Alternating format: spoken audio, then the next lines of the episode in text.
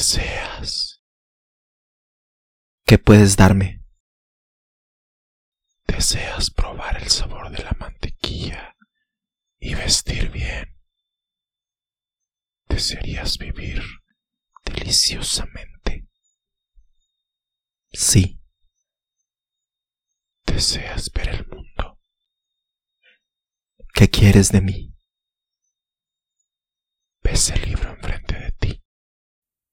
Remueve tus ropas. No puedo escribir mi nombre. Yo guiaré tu mano. Bienvenidos. Su asiento está reservado en la butaca introvertida.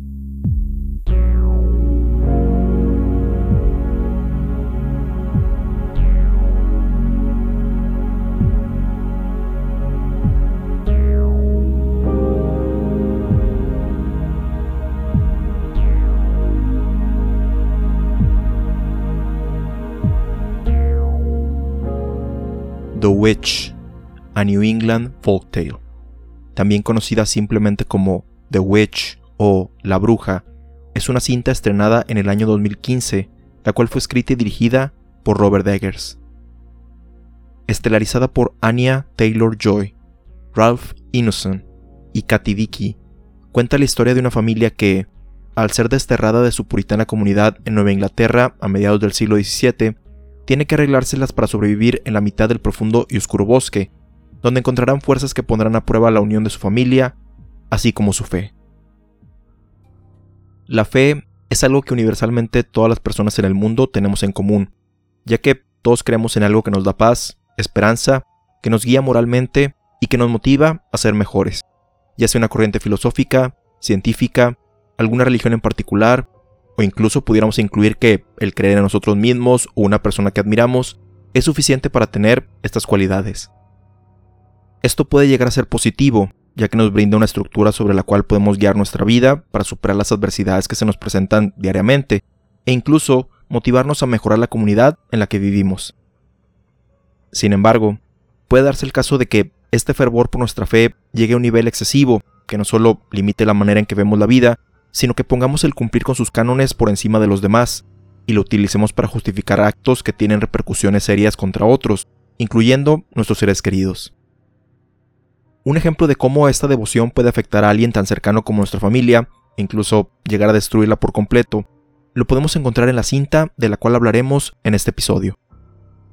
Antes de continuar, quisiera mencionar que tanto en la película como en este episodio pudieras encontrar descripciones gráficas de violencia física y emocional así como imágenes que pudieran resultar impactantes e incómodas para ciertos espectadores, por lo que, si este es tu caso, ten la libertad de saltarte directamente a la conclusión de este podcast o incluso no escucharlo si así lo decides. Una vez mencionado esto, procederemos a la sinopsis del filme. En Nueva Inglaterra, durante el siglo XVII, y tras una diferencia en cuestiones de la fe entre su padre y el gobierno del asentamiento donde residían, la adolescente Thomasin y su familia son condenados a vivir en medio del bosque. Aún así, el panorama para ella, su madre, su padre y sus cuatro hermanos menores parece vaticinar cosas buenas, ya que, a pesar de todo, están juntos y eventualmente encuentran un lugar apropiado para establecer su granja. Sin embargo, un fatídico día, la familia entra en una espiral de destrucción cuando Samuel, el hijo menor, se pierde en el bosque después de estar bajo la supervisión de Thomasin. A partir de ese momento, la desconfianza ante su entorno, a ellos mismos y su propia fe comienza a carcomerlos uno por uno, debido a la serie de desgracias que a su parecer son provocadas por una entidad que se encuentra en lo profundo del bosque, específicamente una bruja. Conforme se van incrementando las calamidades, como la putrefacción de sus maizales, la aparición de sangre en la producción de huevos y leche de cabra, la ya mencionada desaparición del hijo menor y, eventualmente, la misteriosa enfermedad y posterior muerte de Caleb, el segundo hijo, hacen que las sospechas de William y Catherine, el patriarca y la matriarca de la familia, sobre que quizá Thomasin se ha convertido en consorte de Satán, se incrementen, en parte porque ella estaba presente de una u otra forma en estos eventos, además de que, en su opinión, no se comporta como le mandan, ni tampoco cumple con todas las tareas que quieren que realice, y porque ella se está convirtiendo en una mujer, por lo que la pareja contempla seriamente mandarla con otra familia, ya que consideran esta transición como problemática para ellos. Posterior a la muerte de Caleb, William encierra a Thomasin, Mercy y Jonas, sus pequeños hijos gemelos, debido a que la primera respondió sus acusaciones de brujería, resaltando las hipocresías que su padre repetidamente ha cometido y que han impactado directamente en la vida de la joven, y a los segundos, porque constantemente repiten cánticos sobre Philip, la cabra negra que la familia tiene en su granja, así como asegurar que ambos pueden hablar con este animal. William se arrepiente profundamente de haber dejado la comunidad debido a su orgullo, culpándose de haber traído esta serie de calamidades a su familia e implora perdón a los cielos durante la noche lluviosa, mientras que en el establo donde encerró al resto de su descendencia, Thomasin, Mercy y Jonas escuchan ruidos extraños y, posteriormente, ven a una mujer de avanzada edad bebiendo leche de cabra directamente de la ubre. A la mañana siguiente, el establo está destruido, los gemelos desaparecidos, y Philip, la cabra negra, embiste repetidamente a William hasta matarlo, ante la triste mirada de Thomasin, quien a su vez es atacada por las dolorosas acusaciones de su madre, ya que, en los ojos de esta, la joven había intentado seducir a su hermano y a su padre, culpándola directamente de la muerte de estos y el resto de sus hijos, para luego intentar ahorcarla porque cree fervientemente que es una bruja. En su desesperación, Thomasin busca a su alrededor un objeto con el cual pueda defenderse de este ataque, hasta que su mano encuentra un cuchillo, con el cual termina con la vida de su propia madre. Primero, en una profunda tristeza ante la vorágine de eventos que han transformado su vida en una tragedia, y luego, en un estado de shock, Thomasin lava su rostro ensangrentado y se retira sus ropas que fueron teñidas con un tono carmesí después del mortal encuentro con su madre para después sentarse en la mesa dentro de su casa y quedarse dormida. Al despertar, se dirige al establo donde reside Philip la cabra negra, y le pide que, si tiene la capacidad de hablar, tal y como Mercy y Jonas aseguraban, que tengan una conversación, y para su sorpresa, el animal le responde ofreciéndole la posibilidad de tener una mejor vida. Ella acepta esta oferta, y Philip, adoptando la forma de un sombrío hombre, le pide que se despoje del resto de sus ropas y firme un libro, a lo que la joven duda debido a que no sabe cómo hacerlo, pero la tranquiliza diciendo que él la guiará en este proceso. Al final, Thomasin se adentra en lo profundo del bosque, hasta llegar a donde se encuentran reunidas un grupo de mujeres alrededor de una fogata, realizando un ritual, cantando y danzando, cuando, súbitamente, todas ellas comienzan a elevarse por el aire. La expresión de sorpresa en el rostro de Thomasin ante estos eventos rápidamente se transforma en una de éxtasis, cuando su cuerpo también comienza a despegarse del suelo. Y con esto, la película termina.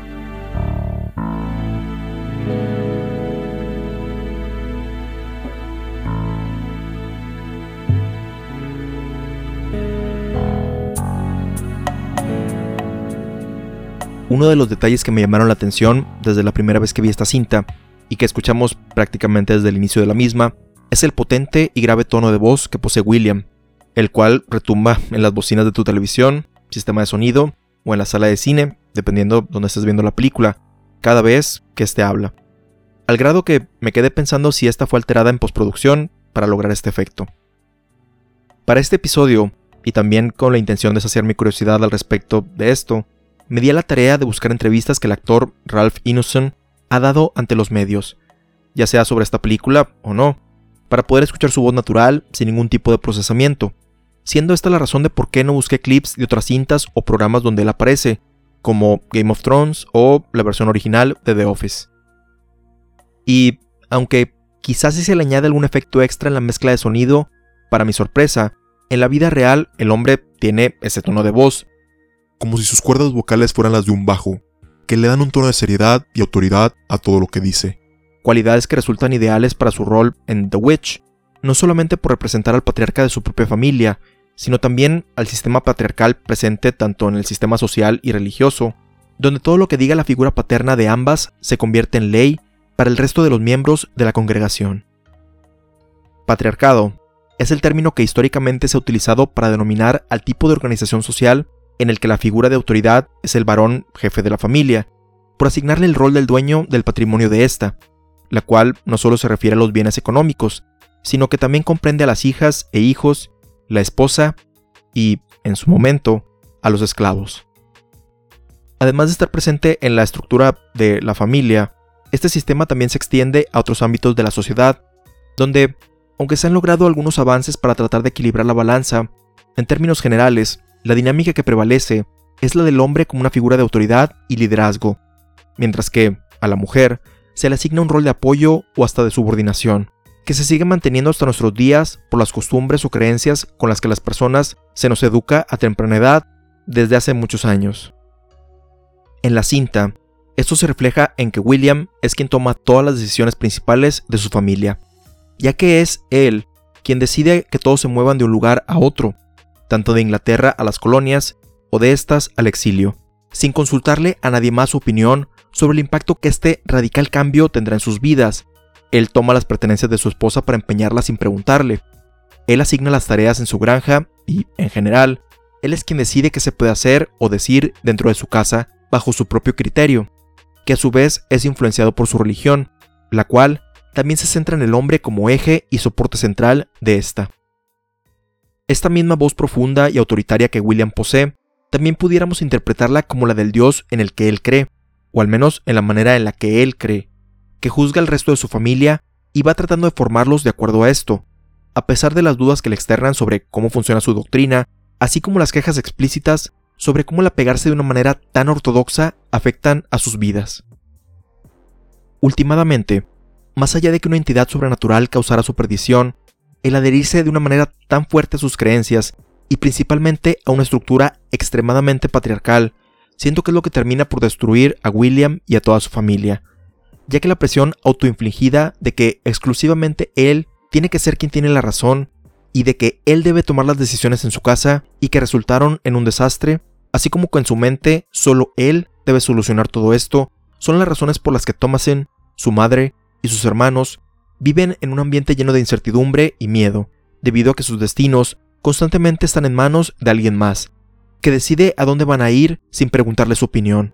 y el recurso que les pudiera llegar a dar algo de paz en sus vidas, en este caso la religión que les inculcaron, constantemente les insiste en que cualquier paso en falso que den, o sentimiento que lleguen a tener y que se salga de las reglas, los va a llevar al sufrimiento eterno.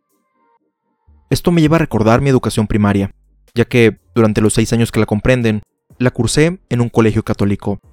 que supongo es similar a uno laico, con la excepción de que una de las materias añadidas al currículum era el catecismo. Rezábamos una oración al inicio de cada día, al menos un viernes al mes asistíamos a misa en horario de clases, y que era tradición tanto que en tercer año realizáramos nuestra primera comunión, así como que antes de graduarnos en sexto año, todo el alumnado de esa generación tuviera un retiro espiritual. Aunque recuerdo que, en términos generales, la manera en la que se nos inculcó la religión durante esos años fue de manera positiva, es decir, en poner el amor de Dios al frente de todas las lecciones. Quizá el que estuviera asociado con la escuela regular me hizo sentirla no como un alivio para el alma, sino más bien como una serie de reglas a seguir para evitar ser castigado, como tareas extras las que ya tenía de mis materias, y, más adelante, el sentirme avergonzado o temeroso de los cambios que estaba experimentando en mi transición hacia la adolescencia. Aunque, para ser honestos, la clase de ciencias naturales que involucraba este tema siento que fue bastante objetiva e informativa para el contexto en el que estábamos, pero aunque la maestra estaba abierta a nuestras dudas, tengo el recuerdo de que, en el ambiente, estaba implícito que no podíamos expresar todo lo que queríamos preguntar por la educación religiosa que habíamos llevado hasta ese entonces. En relación al retiro que tuvimos previo a nuestra graduación, si bien fue divertido el realizar actividades al aire libre en compañía de las personas con las que compartí seis años de mi vida, el recuerdo principal que tengo de ese evento fue que hubo una dinámica donde se nos invitaba a contar nuestros miedos en frente de todos. O, si no fue eso, era decir algo bastante personal, que tornó el ambiente en uno bastante emocional, con decenas de preadolescentes llorando. Para luego, asegurarnos que Dios estaba ahí, cuidándonos en ese momento. Aunque no pasé a decir lo que querían que dijera sobre mí, también lloré. No me avergüenza admitirlo, tanto porque no tiene nada de malo hacerlo, Así como que quizá lo hice porque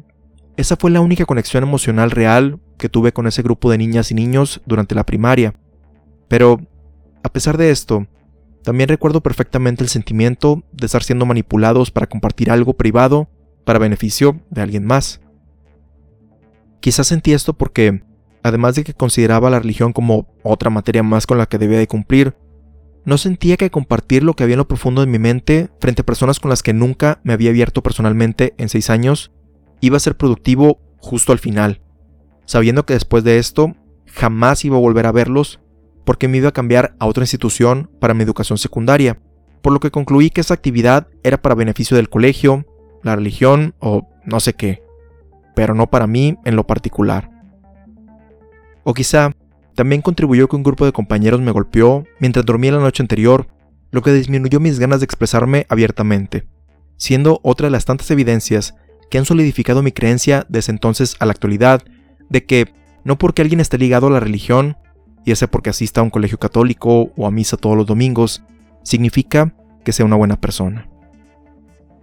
Creo que esto pudiera pintar la imagen de que todas mis compañeras y compañeros de la primaria carecían de gracia y felicidad, es decir, que eran desgraciados e infelices, como decía uno de mis maestros. Pero en realidad había gente buena en esa escuela. También tiene que ver que nunca pude o supe cómo abrirme con ese grupo. Es decir, la parte del título de este podcast denominada como introvertida no solo es de adorno. Quizá en algún episodio futuro exploremos más sobre este tema en particular. Recuerdo también que, en tercer año, me llamó mucho la atención que varias veces se mencionaba en las lecturas el concepto de temor a Dios, en el sentido de que, ¿por qué si me hablan constantemente de su amor y cariño? ¿De dónde viene esto de temerle? No sé si en ese momento, con mi criterio infantil, o tiempo después, asumí que quizás se referían a respetar los mandamientos y la ley de Dios, pero en caso de que esa sea la intención, ¿para qué utilizar el miedo en la redacción? A mi parecer, esa no es una relación sana en ningún aspecto, ya sea humano o divino, ya con que el miedo y el temor no son malos en ciertos contextos, porque nos pueden ayudar a evitar un peligro o amenaza, el estar bajo ellos todo el tiempo nos hace sentir inseguros de nosotros mismos y nos incita a reprimir sentimientos que son naturales en nosotros. También pienso que el estar bajo alguna creencia predicada en el miedo nos puede impedir cuestionar e investigar aspectos de la vida que de otra manera pudieran enriquecerla, ya que si solo nos limitamos a aceptar que todo es obra de Dios sin ver más allá, por miedo a que se nos castigue en esta vida o en lo que haya después de esta, si bien pudiera traer cierto confort al reducir la incertidumbre sobre lo que nos rodea, siento que solo resulta en que tengamos una perspectiva muy limitada de lo que es el mundo en general. De igual forma, nos puede hacer temer no solo a Dios, sino como se mencionó anteriormente, a otros aspectos de la vida, simplemente porque no se adhieren a lo que dicen las escrituras, o lo que cada quien entiende de estas. Esta creo yo, es la razón por la cual mucha de la ira y resentimiento del resto de la familia cae en Thomason, ya que de acuerdo a lo que vemos en la cinta, empiezan a temer el desarrollo natural de ella, tanto físico como mental, ya que ven su transición de niña a mujer, así como sus cuestionamientos ante las acciones de su padre con ella, como un mal augurio, como una maldición de Dios, y como señal de que ella está asociada con el demonio, porque en sus ojos debería como mujer someterse a los mandatos que su religión les ha impuesto, en lugar de acercarse a ella en esta época de muchos cambios que está atravesando. Como dije anteriormente, entiendo que la fe puede llegar a ser una fuente de paz interior para las personas y ayudarlas a pasar tiempos difíciles. Incluso en la película se nos muestra un ejemplo de esto en cómo, a pesar del intenso sufrimiento físico, Caleb falleció en paz gracias a esto. Pero, cuando estas creencias se ponen por encima del bienestar y derechos de otras personas, ya sea negándoles esto sin importar su opinión, ya sea que crean en la misma religión o no, es cuando siento que se convierten en una fuerza negativa para el mundo, sea la doctrina que sea. Hablando de esto, que brevemente mencioné en este episodio, y tiene que ver con algo que, en lo particular, regularmente he tenido conflictos en esta cuestión de la religión, y es el que, frecuentemente, se interpretan las enseñanzas de la fe a conveniencia para poder hacer juicios morales contra otras personas. Por un lado, es natural que cada persona entienda a su manera lo que aprende en el catecismo, al leer la Biblia o ir a misa, en el caso de la religión católica de la cual he estado hablando particularmente, porque es con la que estoy mucho más familiarizado. Y digo esto porque cada quien tiene un contexto propio de cómo experimenta ese aprendizaje. Es como en este programa. Aquí se expone una interpretación personal de un contenido en base a mi propia experiencia de ver la película o serie, la cual nunca va a ser universal ni tampoco la única que exista en el mundo, por lo que, obviamente, va a diferir de la que tenga alguien de otra generación, género, religión, país, etc. Mi problema llega cuando alguien toma lo que entendió de su religión o la creencia que se tenga, a manera que justifique sus juicios y ataques contra otra persona o grupo de estas, y las haga pasar como la verdad absoluta de que así tienen que ser las cosas. Agresiones que pueden ir desde insultos verbales, agresiones físicas, o si este creyente tiene algún tipo de poder decisivo en cuestiones políticas, pudiera llegar a dificultar la existencia de quienes no entren en su visión de lo que considera virtuoso en su fe. Esto puede ir desde familiares o conocidos que hacen comentarios con jiribilla o directos sobre ti, o alguien que aprecias por su credo o preferencias sexuales, atentados a lugares específicos por parte de grupos de odio con bases religiosas, e incluso con la implementación de políticas dedicadas a desterrar o exterminar ciertos grupos de personas, porque, de acuerdo a estos altos mandos del país, no entran en lo que ellos interpretan como el plan perfecto de su Dios. Lamentablemente, de estos últimos hay múltiples ejemplos a lo largo de la historia, así como, tristemente, también en la actualidad. En la película, esa interpretación personal de la religión afecta a la familia en al menos dos puntos de la historia. El primero es la diferencia entre el padre con el resto de la comunidad donde estaban asentados, siendo este el incidente que da pie a la historia de la cinta. Y el otro es lo ya mencionado de vincular las conductas de Thomasin como satánicas, simplemente porque no le son convenientes o porque no se dan tiempo de entenderlas, y que, en combinación con la falta de comunicación abierta entre la familia, derivada de la opresiva autoridad patriarcal que no permite cuestionamientos o desobediencias, terminan por destruirlos. Retomemos el tema de creer en la religión por encima de las personas para hablar más a detalle de Thomasen, quien, como se ha comentado en parte del episodio, es en quien recaen todos los eventos y culpas de la historia. Por razones que pienso son evidentes, aunque este es un programa exclusivamente de audio, no puedo hablar por experiencia propia de lo que es crecer como una mujer en mi época o en alguna otra. Simplemente puedo ofrecer mi opinión sobre algunos eventos que me ha tocado apreciar o escuchar a lo largo de mi vida. Todo el arco de Thomasin en la película me hizo reflexionar sobre el cómo, aparte de todas las normas sociales que se esperan y se imponen en una persona, tendríamos que sumarles a que éstas se tienen que apegar a las creencias religiosas de la familia, que, en la mayoría de los casos, van ligadas unas con las otras. Si bien en el episodio hemos dado algunos ejemplos de cómo los hombres tenemos ciertas expectativas en cómo debemos comportarnos a lo largo de nuestra vida, por observación y experiencia propia, son en comparación más relajadas y menos limitantes que las que me ha tocado ver atraviesan las mujeres de mi familia, amigas o compañeras de clase y trabajo. Quizá ya lo mencioné en otro episodio, pero de niño, a mí no se me imponía el tener que contribuir con la limpieza de la casa u otros deberes como a las niñas, solo me era sugerido que lo hiciera por educación, pero en ningún momento se me obligó o me regañaron por no hacerlo, como si les tocó a ellas. Algo que no me pasó, pero sí llegué a ver en otras casas, fue algo que vemos en la cinta,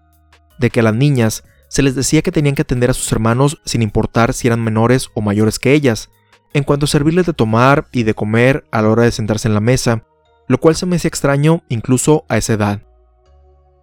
en diferentes grados escolares, desde la primaria a la universidad, y sin importar si usábamos uniformes o ropa libre, siempre hubo una diferencia en cuanto a las razones para corregirnos las vestimentas, ya que los hombres era más el no vernos profesionales si traíamos la camisa desfajada, si llevábamos shorts o sandalias, lo cual, con ciertas excepciones, se fue relajando conforme fui avanzando en grados, mientras que a mis compañeras era el regañarles por traer falda o short corto, ombligueras, escote pronunciado, o recuerdo que incluso mostrar de más los hombros, porque se veían demasiado provocativas, implicando una responsabilidad y o culpa en ellas por acciones que otros pudieran realizar al verlas. En particular, Thomason me recuerda mucho la historia que alguien me compartió, sobre cómo fue su infancia y adolescencia en las décadas de los 60s y 70s, donde, al ser la hija mayor de la familia, la exigencia para que cumpliera con sus deberes en la casa, así como sus estudios, era enorme. al grado que si fallaba en lo más mínimo, la avalancha de regaños que le esperaba era, por lo que entiendo, aterradora. Y no se diga en lo que respectaba a tener una vida social, ya que si llegaba tarde o algún compañero de clases le llegaba a dar un aventón o acompañarla a casa, los insultos denigrantes por este simple hecho no se hacían esperar. Por si no fuera poco, tenía que hacerse responsable de lo que sean sus hermanas menores y hermano menor, que, en ocasiones, la espiaban para ver lo que hacía con la intención de acusarla con su mamá, ya sea para ganar su favor o por órdenes explícitas de esta. Y menciono solamente a la madre porque su padre, aunque por lo que entiendo era cariñoso y comprensivo de acuerdo a los relatos, estaba poco tiempo en casa por su trabajo. Por lo que también pudiéramos decir que esta ausencia física constante contribuyó a que la manera de tratar de educar a su hija fuera tan estricta y demandante física y emocionalmente, al prácticamente responsabilizar a una persona del trabajo que le corresponde a ambos. Esta persona ha hecho las paces con esta etapa de su vida, pero el impacto que esta tuvo en ella es notable tanto en su tono de voz como en su expresión, por lo que, aunque siempre podemos tratar de entender que quizá las cosas eran diferentes hace 40 o 400 años, las heridas emocionales que esto provoca en las mujeres del pasado y el presente son las mismas. Y también está el aspecto de las cosas que tanto por la sociedad como por la religión se espera que, últimamente, las mujeres se conviertan en esposas y madres, dedicadas exclusivamente a atender a sus esposos y descendencia, sin considerar que en el camino es muy posible que, así como los hombres, desarrollen otros intereses que les parezcan más estimulantes que esto, tanto en cuestiones profesionales de dedicarse de lleno a una carrera o decidir escoger a otra mujer como su pareja sentimental para el resto de sus vidas, por poner algunos ejemplos.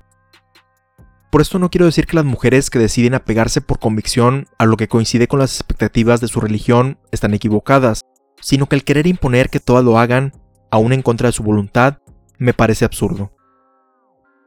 Es probable que ya te he hecho esta pregunta en otro episodio,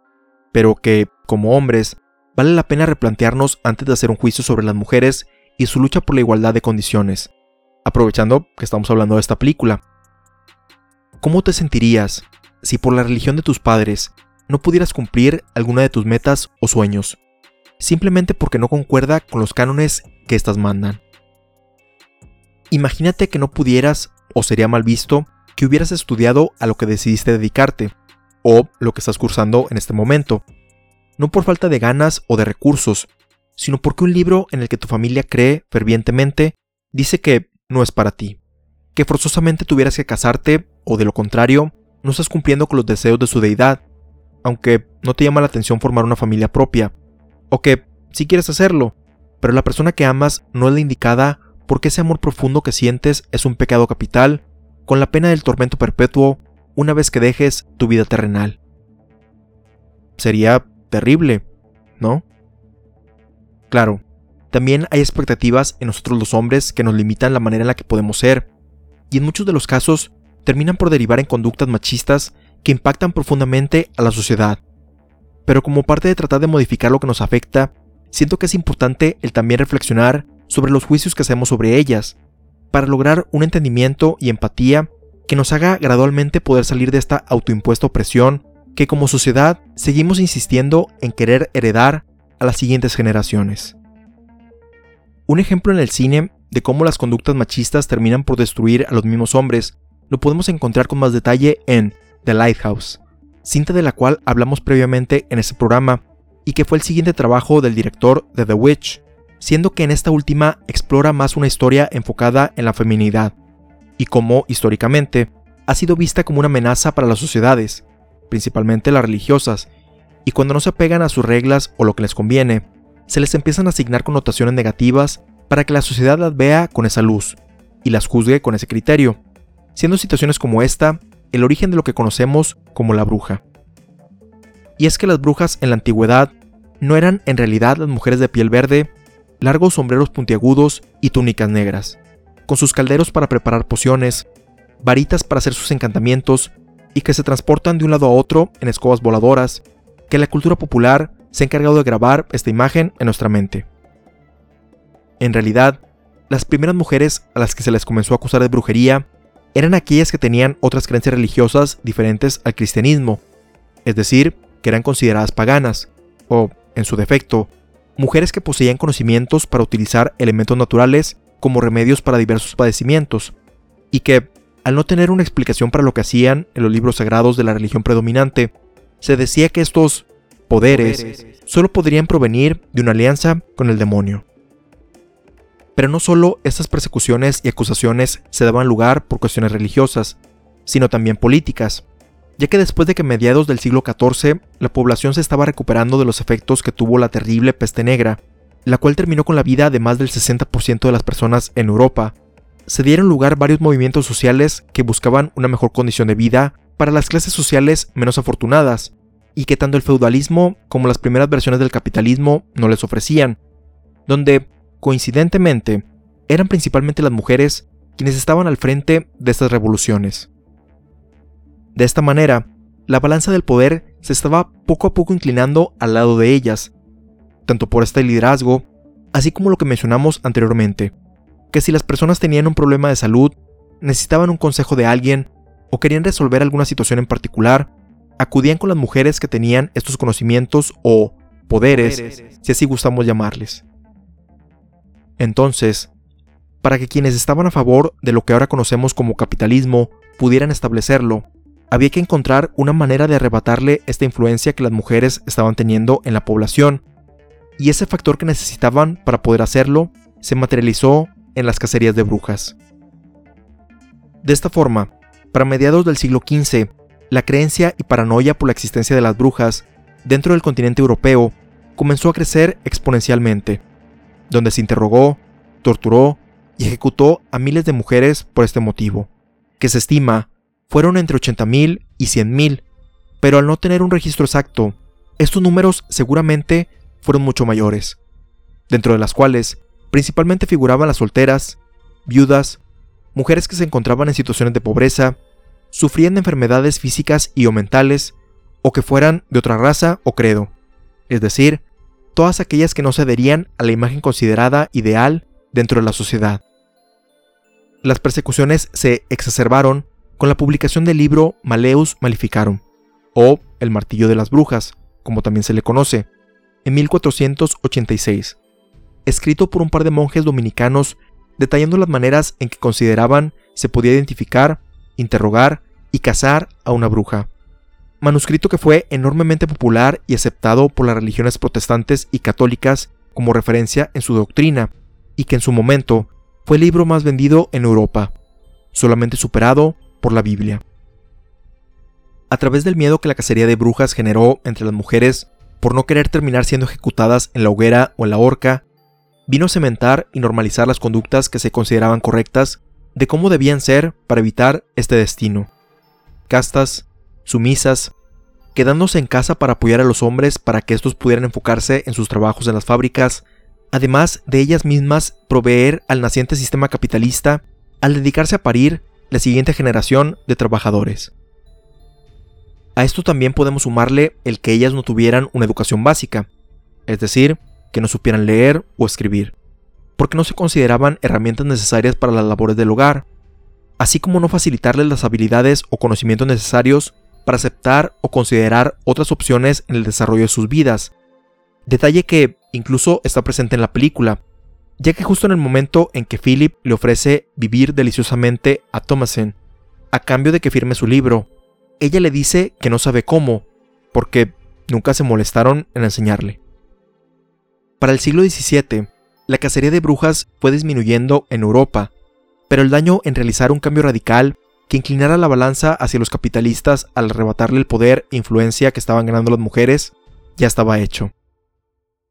Además de ser una de las tantas cosas que exportaron a las distintas colonias del imperio inglés. No es coincidencia entonces que los eventos de la cinta se den lugar en Nueva Inglaterra, territorio dentro de los Estados Unidos que comprende los estados de Maine, New Hampshire, Vermont, Massachusetts, Rhode Island y Connecticut, que fue donde llegaron las primeras colonias inglesas a establecerse, y que ya traían consigo el conjunto de creencias que derivaron a la cacería de brujas en Europa, que, aunque iba en declive en ese continente, retomó una gran fuerza en el llamado Nuevo Mundo, principalmente en la ciudad de Salem, Massachusetts, donde ocurrieron una serie de juicios por brujería, con un total de 150 acusaciones y 18 ejecuciones, derivados de la incertidumbre y miedo de tener que empezar la vida en un nuevo lugar, prejuicios contra los nativos del territorio, sus propias creencias religiosas y desconocimiento científico para detectar los orígenes de ciertas enfermedades y padecimientos. Esto último en particular es relevante, porque los juicios iniciaron cuando dos niñas empezaron a experimentar ataques, a contorsionar sus cuerpos y a gritar desesperadamente. Lo que se creía era un encantamiento que una bruja o una aquelarre de estas les había puesto sobre ellas, y la comunidad empezó con las acusaciones para encontrar a la culpable. Pero que, en la actualidad, se cree que lo que le pasó a las niñas y otras personas de la época, que poco después comenzaron a experimentar estos síntomas, se derivó de un hongo que crecía cerca del asentamiento, y que además de los ya mencionados ataques, también provocaba alucinaciones, dando como resultado que las personas en sus testimonios incluyeran hechos fantásticos, que contribuyen a crear la imagen de que las mujeres estaban aliadas con entes malignos, los habían maldecido, relatos que directamente inspiraron esta cinta, y que de acuerdo con el texto final, se tomaron casi íntegros para el desarrollo de los diálogos de los personajes y eventos de la historia. Pienso que esta parte se refleja en la escena donde Caleb regresa a la granja con síntomas similares, espasmos, contorsiones en el cuerpo y alucinaciones, después de haber regresado de su viaje por la naturaleza, donde vemos que se encuentra con una mujer a quien acusa de haberlo embrujado, pero que bien pudo derivarse de haber estado en contacto con algo en el bosque que le provocó esa enfermedad, que termina siendo mortal para él, además de ayudar a incrementar las acusaciones que tanto su madre como su padre tenían sobre Thomasen. Podrías decir que la cinta planta la semilla de la duda en la audiencia si esta última es o no la bruja desde el inicio, cuando la vemos rezar y pedirle perdón a su Dios por las acciones y pensamientos impuros que ha tenido, pero considero que esto es para reflejar la manera en la que a ella le inculcaron cómo debía comportarse para ser una buena mujer dentro de la religión, y el miedo a ser condenada si se sale de sus parámetros, tanto en esta vida como la que le espera después de esta. Además, por experiencia propia, Sé que muchas de las oraciones de la religión católica involucran el reconocerse como culpable de pensamiento, palabra, obra y omisión, ya que por más que lleves una vida donde no le hagas daño a tus semejantes ni a ti mismo, jamás estarás a la altura de los estándares esperados por la comunidad, que, en su momento, entendí que eran para motivarte a ser mejor persona en la búsqueda de ellos, pero también lo sentía como una fuente constante de temor y ansiedad por lo imposible que sonaban, así como los juicios que me esperaban por no cumplirlos, tanto en la tierra como en el cielo,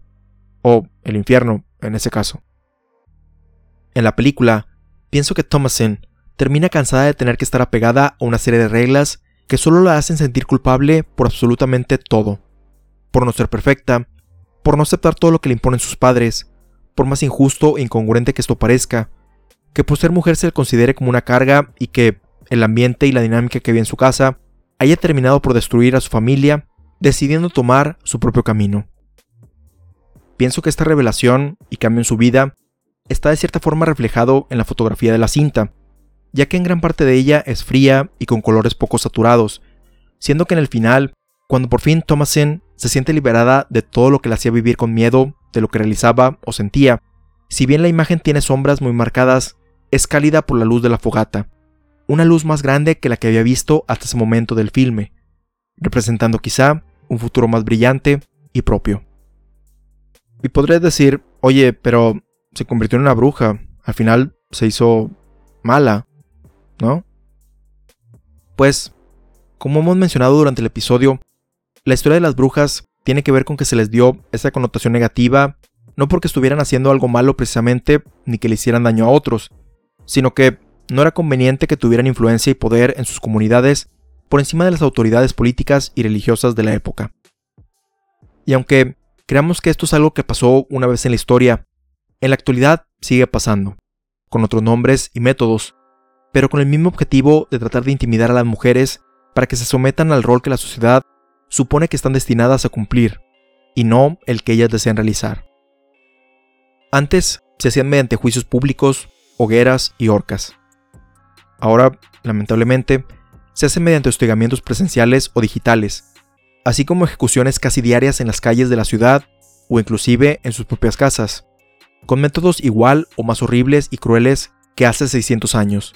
coincidiendo ambos periodos en una aprobación por parte de figuras públicas y religiosas, ya sea por omisión al condenar estos actos o en sus declaraciones insinuar o directamente apuntar que las víctimas se merecían ese castigo por desobedecer a sus parejas o cónyuges masculinos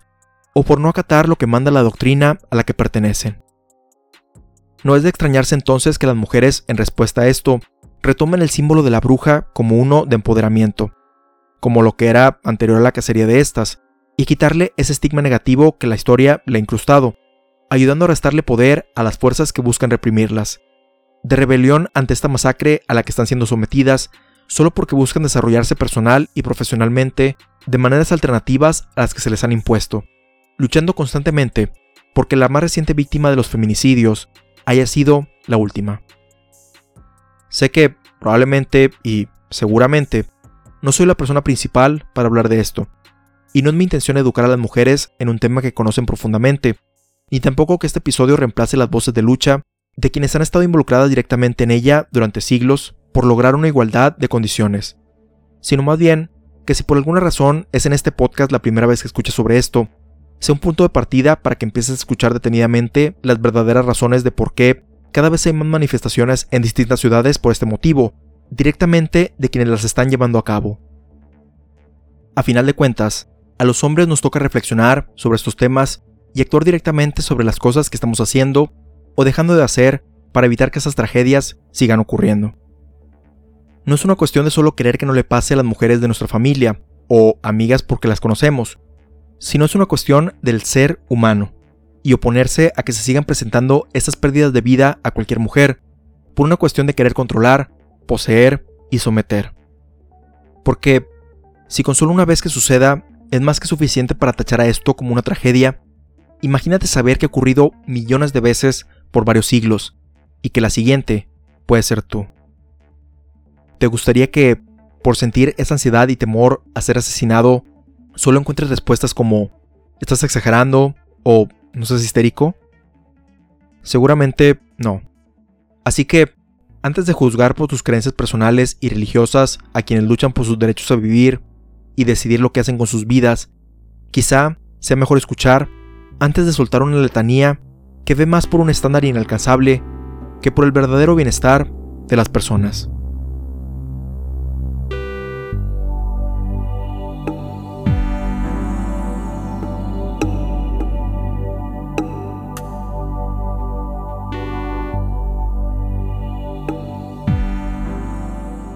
The Witch es una película que, aunque sus eventos tienen lugar hace cientos de años, nos presenta eventos y conductas que siguen perdurando hasta nuestros días. Al presentarnos la historia como un cuento popular, no solo nos da una perspectiva de cómo era la vida en ese entonces, sino cómo las personas interpretaban aquello que no podían explicarse, ya que cuestiones que ahora conocemos que fueron efecto de enfermedades o sucesos de la naturaleza, al no tener el conocimiento para detectarlas o reconocerlas, se recurría a la fe para poder darles un sentido, lo que en este caso dio pie a la creencia de las brujas. De igual forma, todos los sentimientos e impulsos que tenemos como seres humanos se interpretaban automáticamente como algo malo, como signo de pecado y de falta en el carácter, porque no se sabía o no se tenía una manera de comprenderlos de manera saludable, estigmas que permanecen hasta nuestros días. Si bien los estándares de la religión pudieran tener como objetivo el que las personas se motiven a ser mejores al seguirlos, también pudieran provocar que nos sintamos infelices por no cumplirlos. Adicionalmente, la religión se ha utilizado para justificar actos perversos que atentan directamente contra los derechos de otras personas, por lo cual es importante que reflexionemos las verdaderas razones de por qué creemos en lo que creemos y si realmente se debe anteponer el cumplir con lo que se nos manda, si esto significa realizar o justificar atrocidades contra otro ser humano.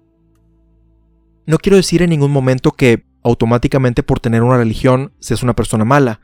sino que lo realmente malo es creer ciegamente sin cuestionar el porqué de las cosas que lees en el libro sagrado o lo que escuchas en las ceremonias, sin cuestionar el porqué de las cosas que lees en el libro sagrado o lo que escuchas en las ceremonias, y si esto realmente es positivo, o si en algún momento incita a violentar a otros sectores de la población. Grandes crímenes contra la humanidad se han llevado a cabo bajo la bandera de múltiples religiones, incluyendo la cacería de brujas del siglo XIV y las ejecuciones de mujeres en nuestros días por mencionar ejemplos relevantes a los temas de la cinta en cuestión. seamos creyentes o no, es crucial el reflexionar sobre cómo la sociedad ha tratado históricamente a las mujeres y cómo desde la cacería de brujas de la antigüedad hasta los feminicidios de la era moderna han intentado forzarlas a un molde conveniente y pasivo, y si realmente estamos ayudando a realizar un cambio para que esto no se repita, o estamos contribuyendo por obra u omisión a seguir perpetuando un ambiente donde estas trágicas pérdidas sigan ocurriendo.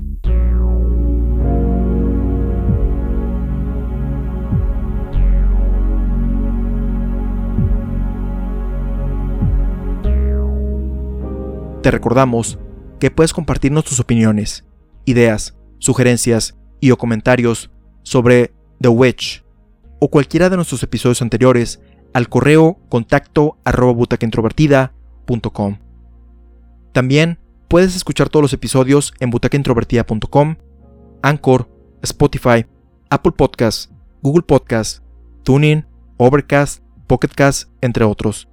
Así como tener notificaciones de cuando se publican, suscribiéndote en esas plataformas, nuestro RSS o en las redes sociales oficiales del programa. Facebook.com, diagonal introvertida, Instagram.com, diagonal butaca introvertida y Twitter.com, diagonal B introvertida. Si deseas ayudar a impulsar este podcast, déjanos una reseña positiva en cualquiera de nuestros perfiles oficiales y compártelo con tus amigos en redes sociales.